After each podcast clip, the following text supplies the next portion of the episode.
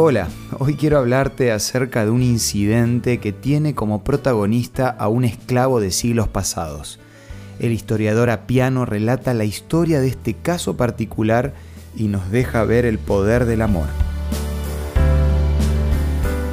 Esto es Una luz en el camino, una breve pausa para reflexionar, con el licenciado Santiago Paván.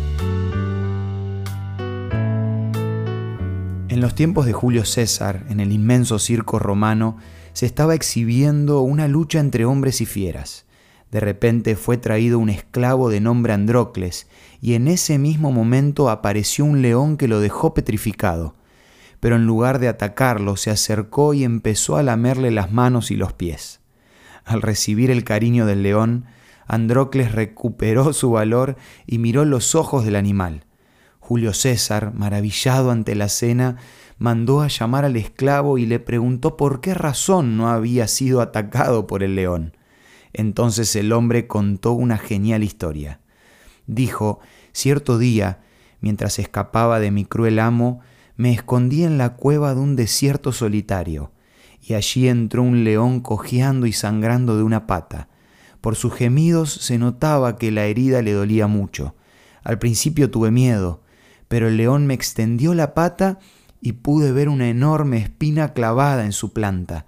Se la saqué y le vendé la pata lo mejor que pude, y ahora, varios años más tarde, el león me encontró sobre la arena del circo en este día memorable. Androcles fue tratado por el león con la misma bondad con la que él lo había tratado años atrás. Este mismo principio de reciprocidad se cumplen las palabras de Jesús cuando dijo, Bienaventurados los misericordiosos, porque ellos alcanzarán misericordia. Y si estas palabras se cumplieron en el trato entre un hombre y un león, ¿cómo no se van a poder cumplir en las relaciones que tenemos con las personas que nos rodean? Siempre va a ser un buen negocio ser buenos con los demás, porque si por alguna razón no nos pagan con la misma moneda, el solo hecho de ser bondadosos nos engrandece y nos asegura la bendición de Dios. Por algo Jesús nos enseñó a amar a nuestro prójimo como a nosotros mismos, incluyendo a nuestros propios enemigos. La historia de Androcles y el león hoy nos muestra que Jesús tenía razón. Si querés conocer más acerca de las palabras de Jesús, te recomiendo la revista El sentido de la fe que nuestro programa te ofrece de regalo y podés solicitarla de la siguiente manera.